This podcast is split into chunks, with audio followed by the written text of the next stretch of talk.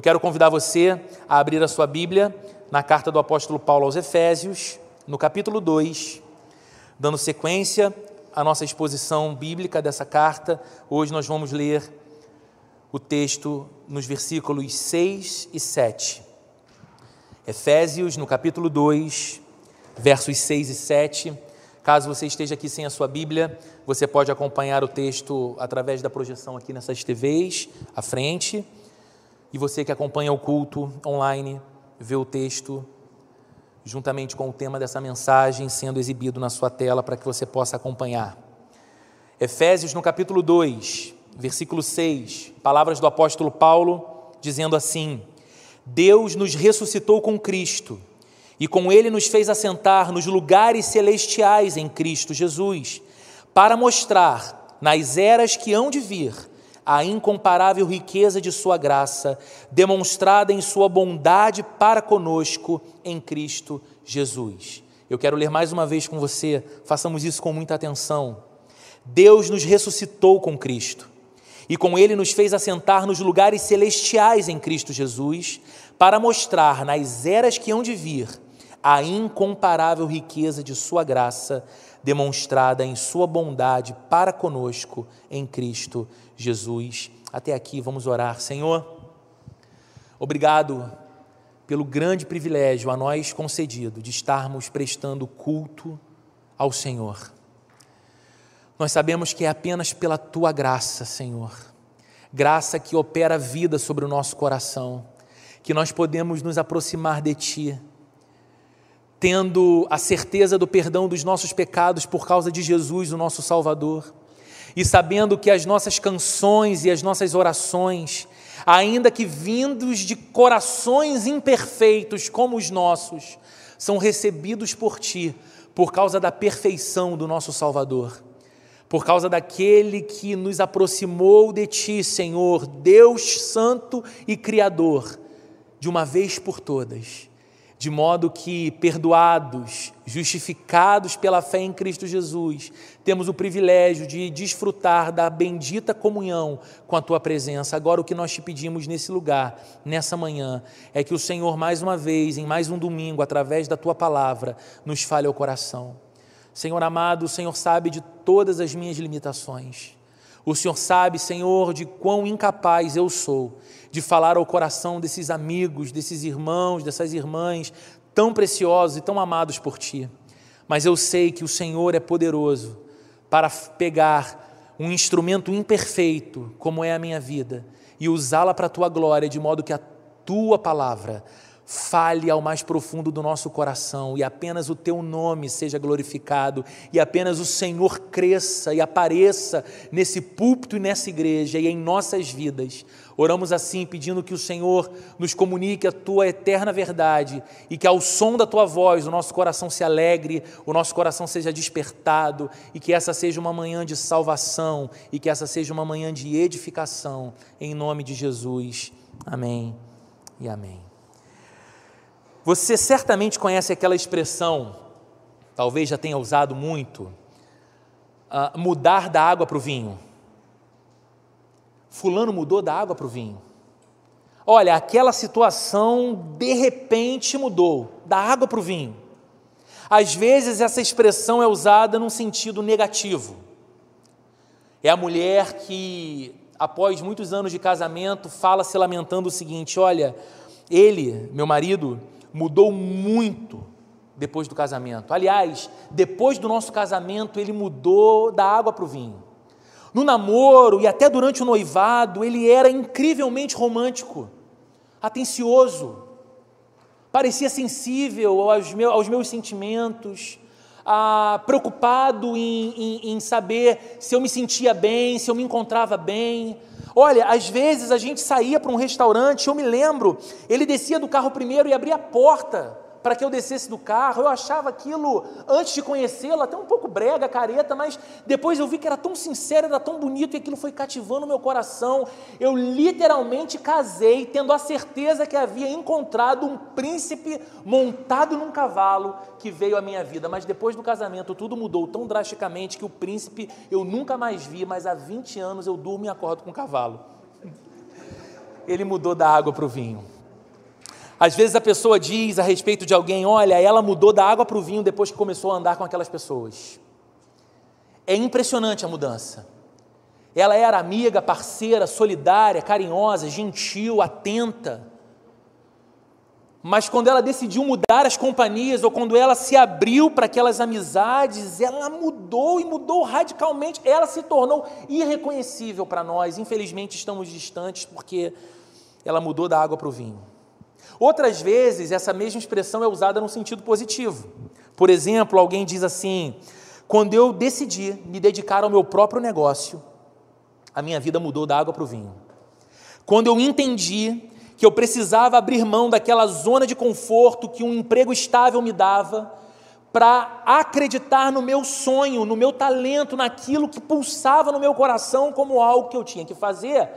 Mas eu sentia o temor de, sendo brasileiro, empreender num, num, país inseguro como o Brasil. Mas olha, quando eu venci todos os meus medos e falei, eu vou em frente, e eu empreendi no meu próprio negócio, a minha vida mudou da água para o vinho a minha influência, a minha condição econômica, a, todas as coisas mudaram e mudaram da água para o vinho. Um ponto positivo.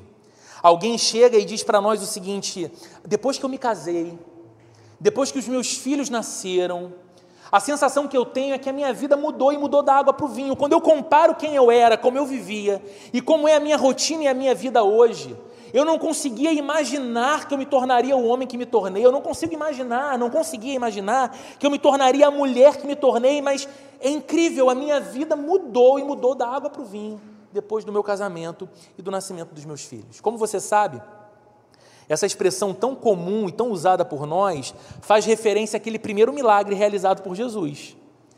A Bíblia diz lá no Evangelho de João que o primeiro milagre que Jesus realizou foi transformar água em vinho numa festa de casamento que estava acontecendo numa região da Galiléia chamada Caná. As bodas de Caná na Galiléia. Num determinado momento da festa, e as festas de casamento duravam uma semana, pelo menos, naquela cultura e naquele tempo, o vinho acaba. E era um sinônimo de vergonha e constrangimento para os noivos e para os pais dos noivos, o vinho, um elemento tão essencial nas celebrações do judeu, acabar antes do casamento acabar, ou da festa acabar. E Jesus então faz o seu primeiro milagre de transformar água em vinho. E a ideia dessa expressão que a gente usa tanto, mudou da água para o vinho, foi transformado da água para o vinho, é ressaltar exatamente o aspecto surpreendente de uma mudança o aspecto inesperado de um ocorrido, assim como surpreendentes e inesperados são os milagres. Essa suspensão do ordinário, essa suspensão do natural e a visita do sobrenatural mudando paradigmas. Isso é um milagre e ele nos surpreende. Então, quando a pessoa fala mudou da água para o vinho, ela está dizendo o seguinte: isso trouxe muita surpresa, isso trouxe muito espanto, isso não era esperado. O texto que nós lemos nessa manhã mais do que isso, todo o contexto no qual ele está inserido trata da mais profunda, da mais surpreendente e da mais impactante mudança que alguém pode experimentar.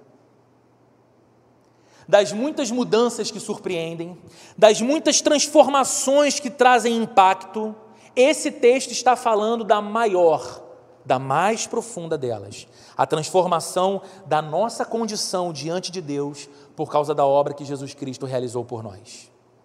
A transformação ou a nova vida que homens e mulheres passam a experimentar quando estão em Cristo. Quando você lê as cartas do apóstolo Paulo, você vê muito essa expressão, em Cristo.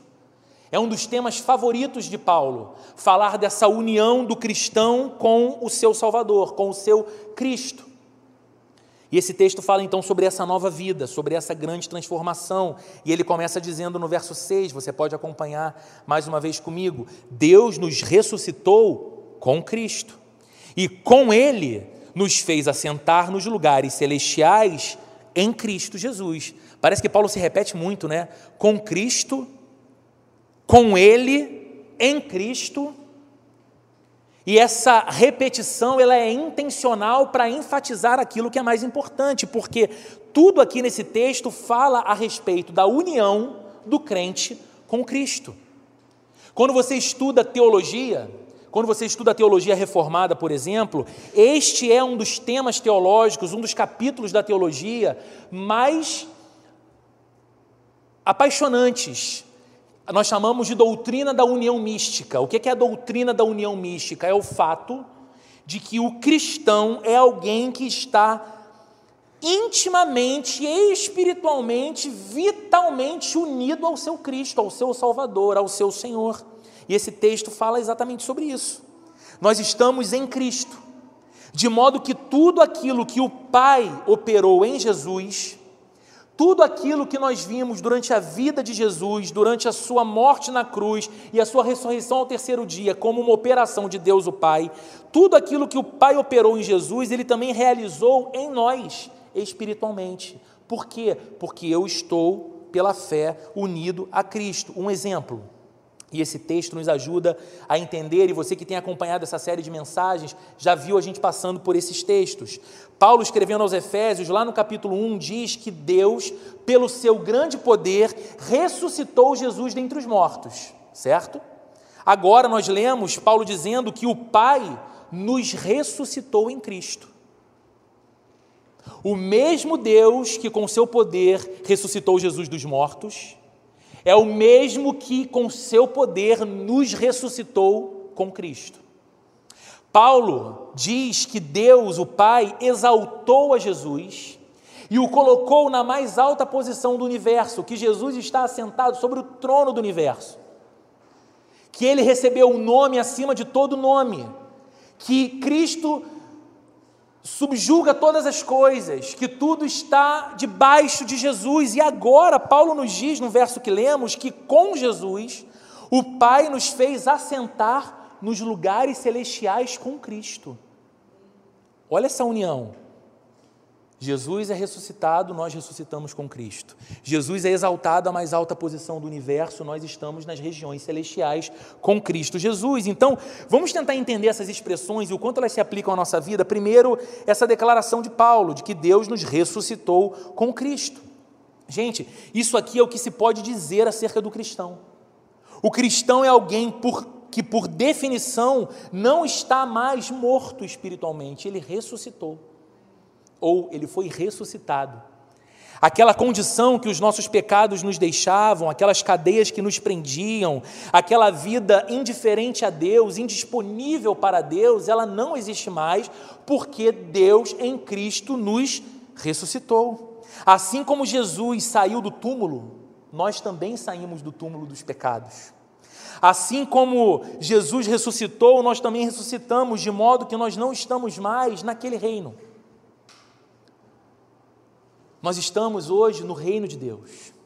Nós não pertencemos mais àquela antiga esfera de vida, em que Deus era talvez uma ideia, de que Deus era talvez para alguns um pavor, de que Deus era um tema proibido, afinal de contas, a simples ideia da possibilidade de quando na morte um encontro com Deus para a prestação de contas de tudo que se fez, de tudo que se viveu, trazia tanto pavor para a alma que era melhor pensar na não existência dele.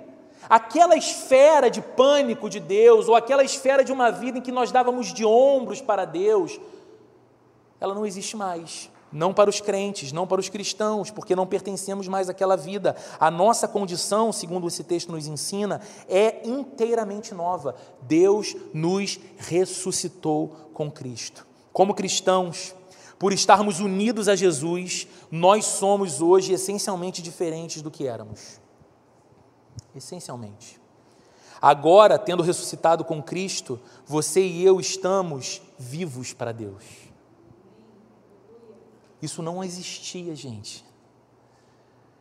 Tente lembrar daquele tempo em que Deus fazia pouco ou nenhum sentido para você, muito menos gerava em você apetite, desejo de conhecê-lo. E agora você se percebe, muitas vezes num culto, de olhos fechados e de mãos erguidas, dizendo que Ele é a própria vida em você, que a graça dele trouxe alegria e esperança para o seu coração, que a beleza dele você quer admirar, que o grande prazer do seu coração é quando você está na presença dele e o adora, entendendo que ele é digno disso. E você para para refletir e lembra, esse sentimento não habitava meu coração antes. Talvez para alguns aqui, como foi para mim um dia, a mera possibilidade de estar num domingo de manhã sentado num prédio que a gente chama de igreja era completamente inviável. Porque você não era simpático à igreja, você não era simpático aos cristãos, você podia até respeitar, mas não conseguia entender o que é alguém num domingo de sol, num Rio de Janeiro de beleza maravilhosa, de praias exuberantes, enfrenta trânsito, acorda cedo, toma café mais cedo ou deixa para não tomar café, para dormir um pouquinho mais e chegar no culto, simplesmente para participar de um culto. Aquilo não fazia sentido para você, mas agora você sente falta do culto. Chega quinta-feira e você fala: caramba, ainda é quinta, que vontade de chegar domingo logo. Que vontade daquele momento de unir a minha voz, a voz dos meus amigos, dos meus irmãos, e então cantarmos para Cristo. Que, que vontade de continuar ouvindo a pregação da palavra de Deus e aprendendo mais da Bíblia, e assim conhecendo mais a Deus, conforme ele se revelou na Bíblia. Queridos, nós não tínhamos vida, mas agora, porque Deus nos ressuscitou em Cristo, você e eu estamos vivos para Deus. Vivos para Deus. Você está vivo para Deus em harmonia com o eterno, em paz com aquele que é o santo e o justo Deus. Imagine. Como seria possível você com seus pecados? Você com tantos equívocos, desvios, descaminhos, pensamentos dissonantes, sentimentos inapropriados, ter verdadeira paz com um Deus que é absolutamente santo, absolutamente puro e totalmente justo. Você sabe que essa paz só é possível por Cristo que estabeleceu a paz entre você e Deus, morrendo no seu lugar, morrendo pelos seus pecados e te oferecendo a sua vida, a vida dele no seu lugar. Por isso, porque você está unido a Jesus, você está vivo para Deus, seu coração foi despertado para uma realidade infinita e cheia de glória. Deus não é uma coisa, Deus não é um conceito, Deus não é algo que você pode considerar supérfluo.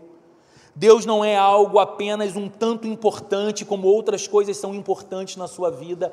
Deus se tornou e progressivamente se torna o centro de tudo, o eixo no qual você se equilibra, o responsável pela sua sanidade emocional, pela sua sanidade espiritual, o responsável pela, pela esperança do seu coração, o responsável por cada bênção que você desfruta e por cada provisão nos dias difíceis. Tudo é dele, tudo vem dele, tudo volta para ele. Você está vivo em Deus, porque Deus em Cristo tornou-se para nós um Pai.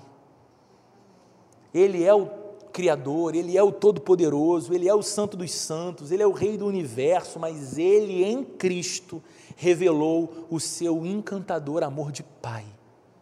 Pai, Pai que cuida, Pai que protege, e o maior desejo do cristão o maior desejo daquele que ressuscitou com Cristo para a nova vida que Deus o ofereceu é chegar cada vez mais perto de Deus. Cada vez mais. Não se admire de perceber o seu coração sentindo mais sede, mais fome de Deus. Não estranhe o fato de o seu pensamento ser tomado de perguntas bíblicas não se surpreenda com o seu coração arrastando você de alguma forma mais para perto de Deus, quando teoricamente você está vivendo um momento que antes você diria, mas isso não é religioso, isso não é espiritual, eu estou aqui no meio de uma demanda do meu trabalho, eu estou aqui redigindo um contrato importante, eu estou aqui realizando uma operação que eu já fiz outras mil iguais, mas de repente, no meio daquele processo, o meu coração me convence da necessidade que eu tenho da intervenção de Deus, da sabedoria de Deus, da bênção que de Deus, da, da aprovação de Deus, eu não consigo mais pensar instantes da vida sem que Deus esteja ao meu lado, sem que Deus esteja influenciando todas as coisas. Por que isso é assim? Porque o desejo do coração de um cristão, de alguém que ressuscitou com Cristo, é chegar cada vez mais perto de Deus. Deus nos ressuscitou com Cristo. E Paulo diz mais uma coisa ainda no verso 6. E em Jesus, Deus nos fez assentar nos lugares celestiais. Mais uma vez, porque nós estamos em Cristo, tudo aquilo que aconteceu com Jesus necessariamente aconteceu conosco espiritualmente. A Bíblia diz que Jesus foi, foi elevado à mais alta posição. Os discípulos de Jesus o viram ressurreto e o viram ascender aos céus diante dos seus olhos, admirados, espantados, de maneira que olhando para cima, até que Cristo ressurreto, com o corpo glorificado, subiu até as nuvens o ocultarem, eles veem um anjo dizendo para eles: Por que, que vocês olham tão admirados para o alto? O Cristo que vocês estão vendo subir, vocês virão descer em glória outra vez. Eles viram aquela ascensão, eles viram que o Senhor foi elevado, e agora vem a Bíblia dizer que porque você e eu estamos em Cristo, porque a obra dele foi eficiente para a nossa salvação, e agora nós pertencemos a Ele, Ele é o nosso Senhor e Ele é o nosso Salvador, nós também estamos nas regiões celestiais ou assentados nas regiões celestiais junto com Jesus, e aí você deve perguntar, é uma boa pergunta, e o que, que isso significa? porque corpo eu tenho e sei que Jesus também tem. Creio porque a Bíblia diz que ele subiu corporeamente aos céus. Isso é algo possível e milagroso, afinal de contas, a gente está falando de Jesus Cristo, mas eu tenho dificuldade de fazer polichinelo. Como assim, eu, como, como assim eu ascendi aos lugares celestiais? Como assim eu estou assentado nos lugares celestiais? Bem, primeiro a gente tem que entender essa expressão. Eu acho que lugares celestiais pode ser melhor traduzido como nos mais altos céus. A Bíblia está dizendo que você e eu que estamos em Cristo pertencemos agora aos mais altos céus. Uma coisa que eu não sei se você sabe é que naquele tempo, na cultura do apóstolo Paulo, dos discípulos de Jesus e todo aquele cristianismo do primeiro século que é oriundo do judaísmo, Todo judeu cria na existência de três céus. Eu vou explicar. Eles entendiam o céu tripartido. O primeiro céu é o céu das nuvens, o céu onde as aves voam. O segundo céu para o judeu é o céu dos corpos celestes, estrela, sol, lua. E o terceiro céu é o lugar da habitação de Deus. Não sei se você lembra quando Paulo escreve aos Coríntios, falando de uma experiência que ele teve de arrebatamento. E ele escreve falando de si, mas não diretamente. Ele diz: Conheço um homem que há 14 anos foi arrebatado, e ele foi ao terceiro céu, e viu coisas inefáveis e ele vai relatando então a experiência que ele teve na presença imediata de Deus, o arrebatamento que ele experimentou e tudo aquilo que ele contemplou então na presença de Deus. Por que, que Paulo usa a expressão do terceiro céu? Tem gente que cria umas, umas histórias loucas, né, dizendo que Paulo então penetrou numa dimensão que homem algum jamais penetrou. Não, é que na cultura do seu tempo, o lugar onde Deus habita, onde Deus tem seu trono estabelecido, era considerado como um terceiro céu. Esse mesmo terceiro céu seria o lugar onde a Bíblia diz que hoje Cristo está reinando. Com o seu corpo que ressuscitou, um corpo físico, como você e eu temos um corpo físico. E lá está ele, com as marcas da sua crucificação, que são eternas, reinando soberanamente. Paulo, nesse texto que lemos agora, está dizendo que, como resultado da nossa regeneração, como resultado da obra de Deus em nós, através de Cristo, você e eu pertencemos agora ao terceiro céu, ou você e eu pertencemos aos mais altos céus, a esse lugar onde a glória de Deus e a presença de Deus se manifestam maravilhosamente. O que, que é isso? O que, que isso significa na prática? Algumas coisas. Primeiro, que quando você tem a maravilhosa experiência de fechar a porta do seu quarto, por exemplo, e orar, ou fazer isso dentro do banheiro, ou simplesmente procurar um lugar que para você é um lugar de fuga do mundo e de aproximação de Deus. E muitas vezes você chega naquele instante ali de oração, diminuído pelos problemas que você atravessa, cheio de medo, cheio de espanto, talvez cheio de culpa pelos seus pecados. Mas quanto mais longe de Deus você fica, pior tudo é. Então você corre para a direção de Deus e misteriosamente você sai daquele momento de oração com a sensação de que o eterno abraçou você. Você é consolado, você é consolada, você é encorajado. Você chega ali culpado, pedindo perdão em nome de Jesus, e você sai dali com o seu peito cheio da certeza de que Deus te tratou como um filho, como uma filha, te colocou de pé mais uma vez e falou: continua caminhando e caminhe comigo. Sabe por que você vive essa experiência?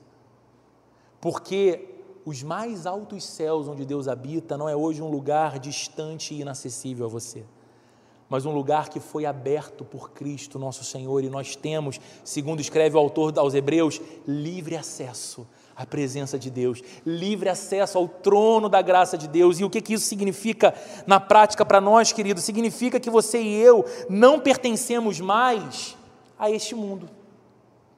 E eu vou explicar porque às vezes algumas pessoas têm uma noção um pouco escapista dessa ideia entendem que não pertencer ao mundo é viver uma espécie de divórcio da realidade.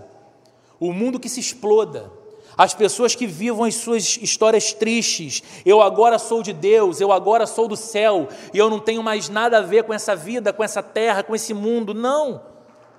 Jesus disse aos seus discípulos que, embora eles não fossem do mundo, não pertencessem ao mundo, era para o mundo que ele os enviava em missão. Quando eu digo aqui que na prática Pertencermos aos mais altos céus significa que não pertencemos mais a esse mundo. Eu falo isso no sentido de que nada nesse mundo tem o poder de nos definir mais do que os céus, mais do que o lugar da presença em que Deus habita que as coisas que nós vivenciamos aqui, que as experiências que nós podemos ter aqui, sejam as mais maravilhosas e as mais tristes, elas não têm mais o poder de nos definir, porque aquilo que nos define, aquilo que nos dá identidade, encontra-se em Cristo, naquilo que o nosso Senhor e o nosso Salvador fez por nós, mudamos de posição, olhamos para a vida e aqui fazemos as nossas escolhas, aqui casamos, aqui temos filhos, aqui crescemos profissionalmente, aqui ganhamos dinheiro, aqui gastamos dinheiro, aqui vivemos as experiências mais maravilhosas de alegria,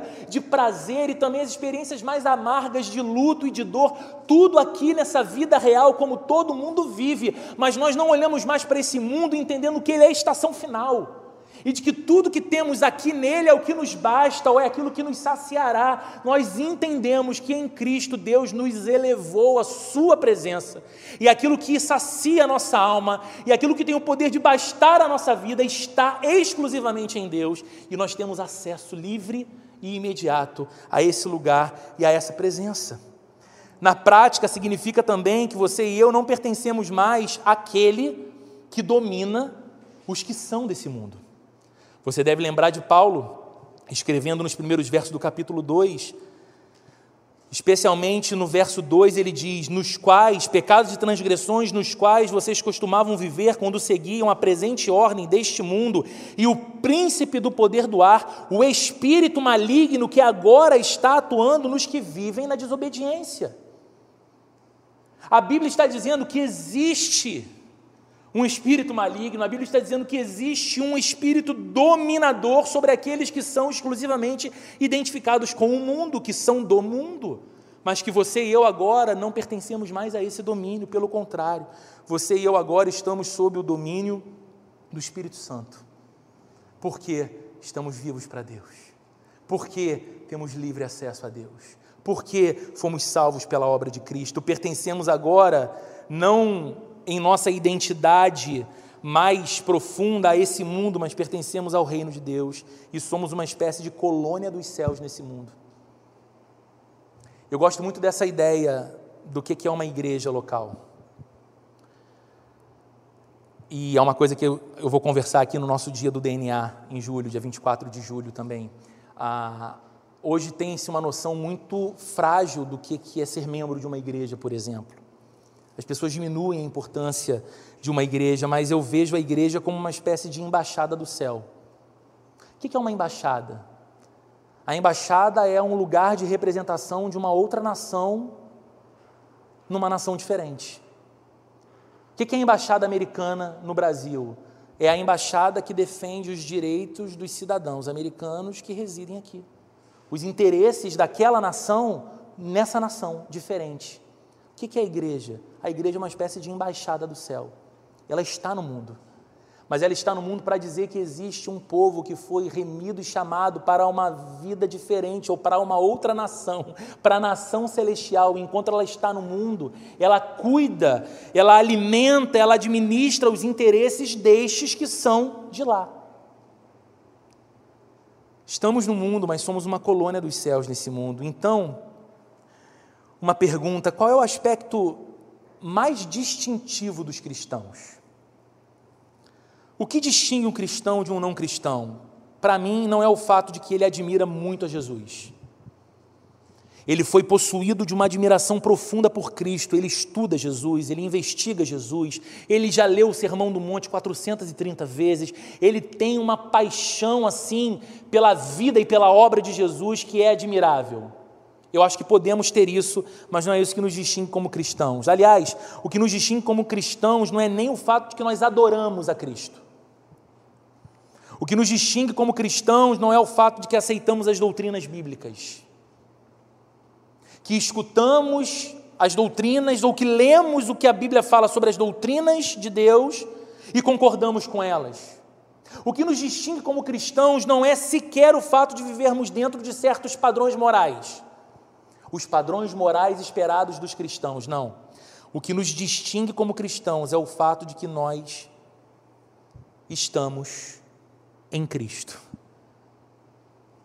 E que essa expressão é muito pouco pensada por nós.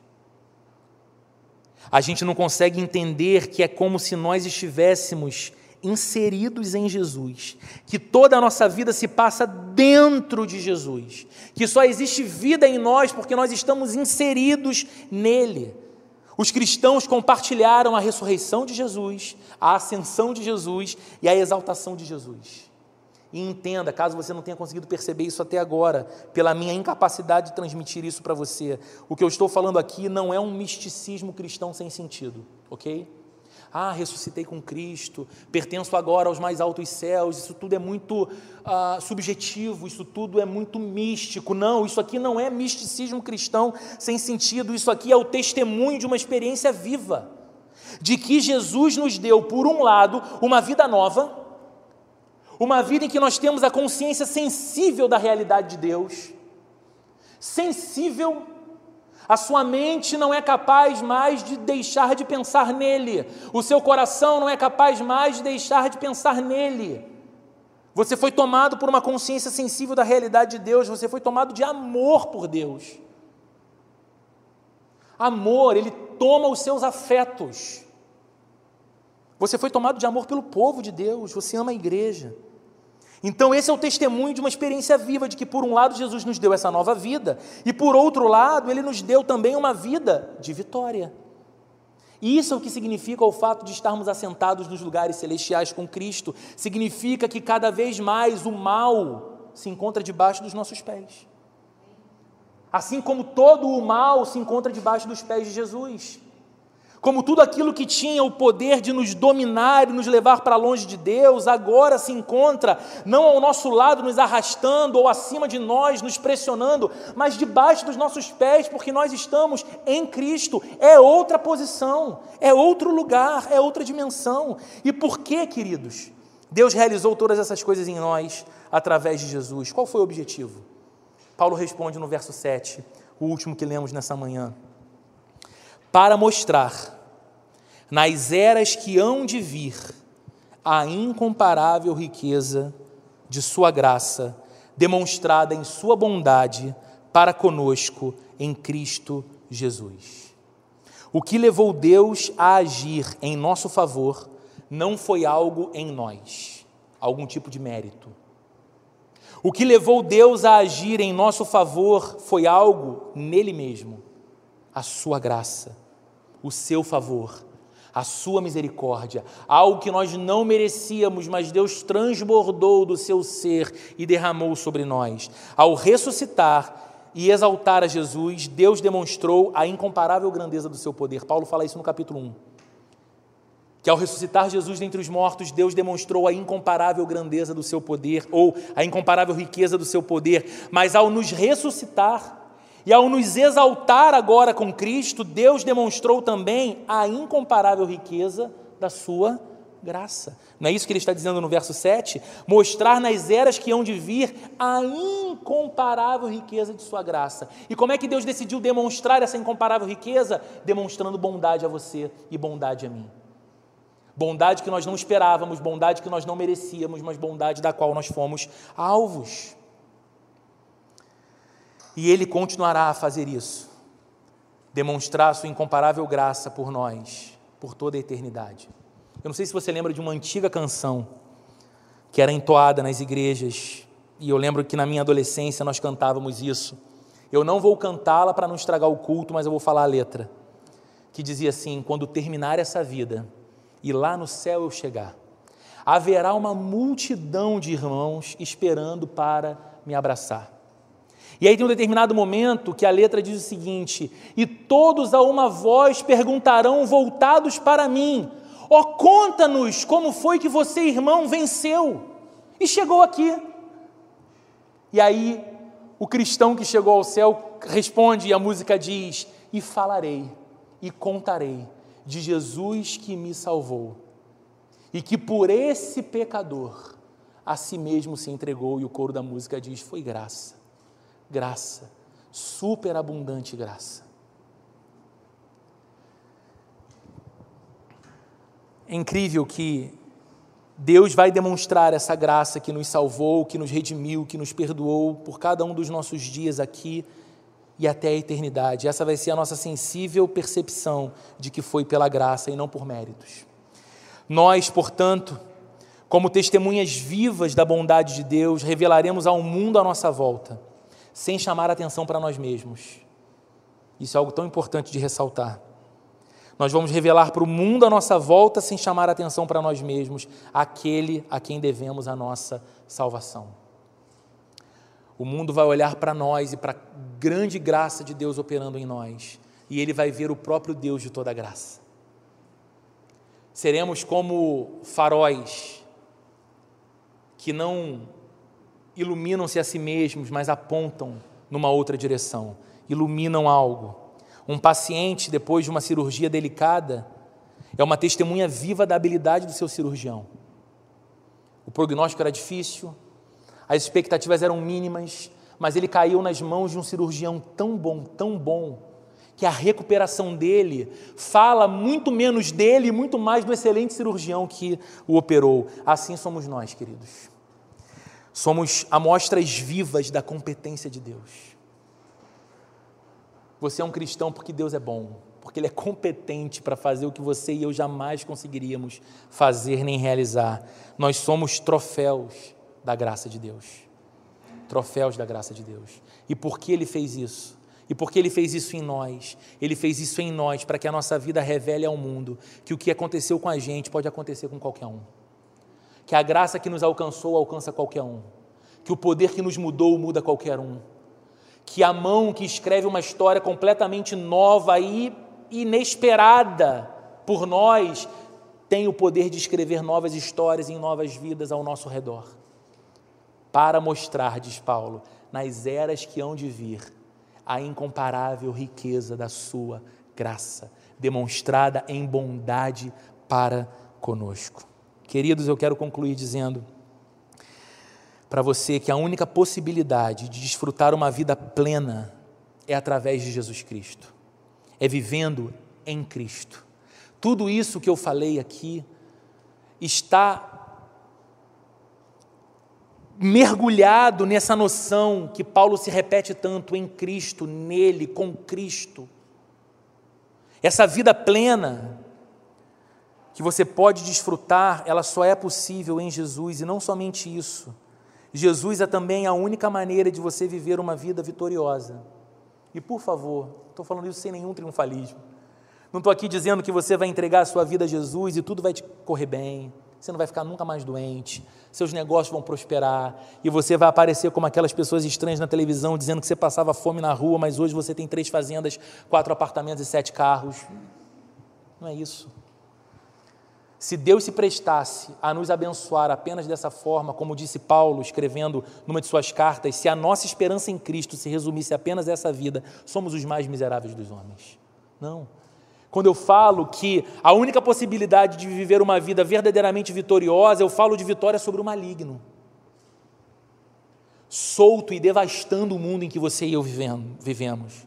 Falo de vitória sobre o pecado Ainda pecamos, ainda somos tentados pelo pecado, ainda lutamos contra o pecado, ainda sabemos do que o pecado é capaz de causar na nossa vida e o quanto ele nos leva para longe de Deus, mas porque Deus nos ressuscitou com Cristo, não somos mais escravos do pecado. Temos vitória sobre ele, temos vitória sobre o mundo, temos vitória sobre nós mesmos, sobre o nosso coração enganoso, sobre os nossos sentimentos falhos. Então, se você está em busca de vida plena, vida plena de sentido, saiba que vida plena foi o que Jesus veio te oferecer. Vida plena é um negócio de Jesus, vida abundante. Ele mesmo disse isso: Eu vim para que vocês tenham vida e a tenham em abundância. Como, Roberto, eu posso desfrutar essa vida? Você precisa com seu coração em fé, render esse coração a Jesus Cristo, confessando-o como seu único Senhor e o seu único Salvador, aquele que te livra das condenações que o seu pecado merece. Ele sofreu a culpa desses pecados, a condenação dessas culpas no seu lugar. Você precisa render o coração a Cristo e recebê-lo como Senhor e Salvador. E para você que já fez isso, que é um cristão, eu quero lembrá-lo de algo que esse texto nos ensina. Primeiro, se aproprie da nova vida que a Bíblia diz que você tem. Se aproprie do fato de que Deus em Cristo ressuscitou você para uma nova vida, para uma vida cheia de Deus. Perceba a posição elevada que você foi colocado por Deus em Cristo. E viva nesse lugar. Lembre que você tem acesso à presença de Deus e que isso é muito mais do que uma visita de domingo de manhã a um lugar chamado igreja. Não traduza espiritualidade com culto, especialmente com culto agendado, com culto dominical. Roberto, você está diminuindo a importância do culto? De maneira nenhuma. Roberto, você está diminuindo a importância do culto público que acontece uma vez por semana no domingo de manhã? De maneira nenhuma. E quem diminui essa importância nunca teve uma verdadeira experiência com Deus. Porque a Bíblia toda fala do poder da congregação, da comunidade e do encontro público de culto a Deus. O que eu estou dizendo é que se nós entendermos o culto apenas como algo que acontece uma vez por semana num lugar que a gente vai, nós estamos empobrecendo a vida que Jesus nos chamou para viver em que temos acesso à presença de Deus. O Senhor pode encher o meu quarto naquela manhã de segunda-feira, quando eu me levanto, amedrontado pelos desafios da semana, mas antes de me levantar da cama ou antes de sair de casa, eu dobro os meus joelhos e eu falo, Senhor, eu não sei o que essa semana me espera, mas eu sei em que mãos eu estou segurando, eu sei quem é o meu guia, eu confiarei em Ti, a presença dEle encher o seu coração, a sua casa, o seu carro, o seu lugar de trabalho, e você falar, que experiência preciosa. Então, se aperceba disso, se aproprie disso, deixe que a sua vida seja um estandarte da graça de Deus ao mundo. Você tem muitos amigos, você tem muitas amigas, você tem pessoas que conhecem você muito bem, outras que conhecem você razoavelmente, outras que acham que conhecem você, mas não conhecem você. Para todas elas, deixe que a sua vida seja essa incrível pregação da graça de Deus, que alcança uma pessoa torta, quebrada, incoerente tantas vezes, imperfeita Deixe que as pessoas, ao olharem para você, vejam menos você e vejam mais a Deus. Lembre de João Batista dizendo: importa que ele cresça e eu diminua. Que a nossa vida seja dedicada a isso. Que ao olharem para nós, que seja assim na minha vida, que ao segurar um microfone para pregar, a, o pensamento das pessoas esteja menos voltado em mim ou numa performance de pregação e mais em Cristo no grande Salvador que Ele é, no grande amor de Deus, na grande graça que Ele tem, que pega um sujeito sujo, imperfeito, quebrado como eu e faz alguma coisa para a glória dele. E eu sou a primeira pessoa a dizer, queridos, se Deus fez e faz comigo, Ele pode fazer com você. Se Deus decidiu levantar alguém como eu, Ele pode levantar você para a glória dele, para que a graça dele seja reconhecida das pessoas que estão à sua volta. Pessoas que eu não tenho acesso, mas você tem. Pessoas que eu não conheço, mas você conhece. Pessoas cujo objetivo não é que você traga do lugar que elas se encontram para encher a plena rio de gente, não, mas que você seja um instrumento de Deus para que essa pessoa seja mais uma a encher os céus. Isso é maravilhoso. E Deus quer fazer isso em nós e através de nós também. Amém, gente? Vamos orar? Senhor, obrigado mais uma vez por essa manhã, obrigado pela tua palavra. Obrigado pela verdade eterna que nos comunica a tua palavra, e o que eu te peço, Senhor, é que tudo aquilo que palavra humana não tem o poder de realizar no coração de alguém, tudo aquilo que eu não tenho a capacidade de comunicar e muito menos fazer, que o teu Espírito Santo comunique no íntimo de cada coração aqui presente nesse lugar e daqueles que acompanham essa transmissão. Deus amado, que em nome de Jesus, o Senhor desperte o coração dos crentes para que eles se deliciem na realidade de que estão em Cristo unidos, profunda, visceral e espiritualmente a Jesus Cristo. Senhor, que vivamos com alegria a nova vida que nos foi oferecida por Ti, que a vida da gente tenha cara, cor, cheiro de vida nova, vida com Deus, vida de quem ressuscitou da morte espiritual para a vida com Deus. Senhor amado, que a nossa vida seja uma vida também de vitória, porque fomos exaltados juntamente com Cristo, estamos nos lugares celestiais, temos acesso à Tua presença, podemos, Senhor, vencer progressivamente o pecado e nos aproximarmos cada vez mais de Ti, nos parecermos cada vez mais com Jesus. E eu te peço, Senhor, por favor, eu te peço, que essa graça que alcançou pessoas tão falhas como nós, através de nós, essa mesma graça seja conhecida de tantos e tantas, e que isso tudo traga glória para o teu nome, que se cumpra o teu propósito de salvar aqueles que estão longe de ti, e que nós tenhamos a alegria de ver os nossos esforços imperfeitos sendo aperfeiçoados por aquele que é santo por aquele que é poderoso, por aquele que é eternamente bom, por aquele que é o verdadeiro Senhor e o verdadeiro Salvador. Que a nossa igreja tenha sempre a alegria de ver a chegada dos teus filhos e filhas, aqueles que o Senhor inclui, acrescenta em nosso meio para amarem a Ti e crescerem no conhecimento do Senhor. E que assim o Senhor vá nos levando até partirmos para nos encontrarmos contigo, ou até que o Senhor retorne para o estabelecimento do teu reino aqui nesse mundo.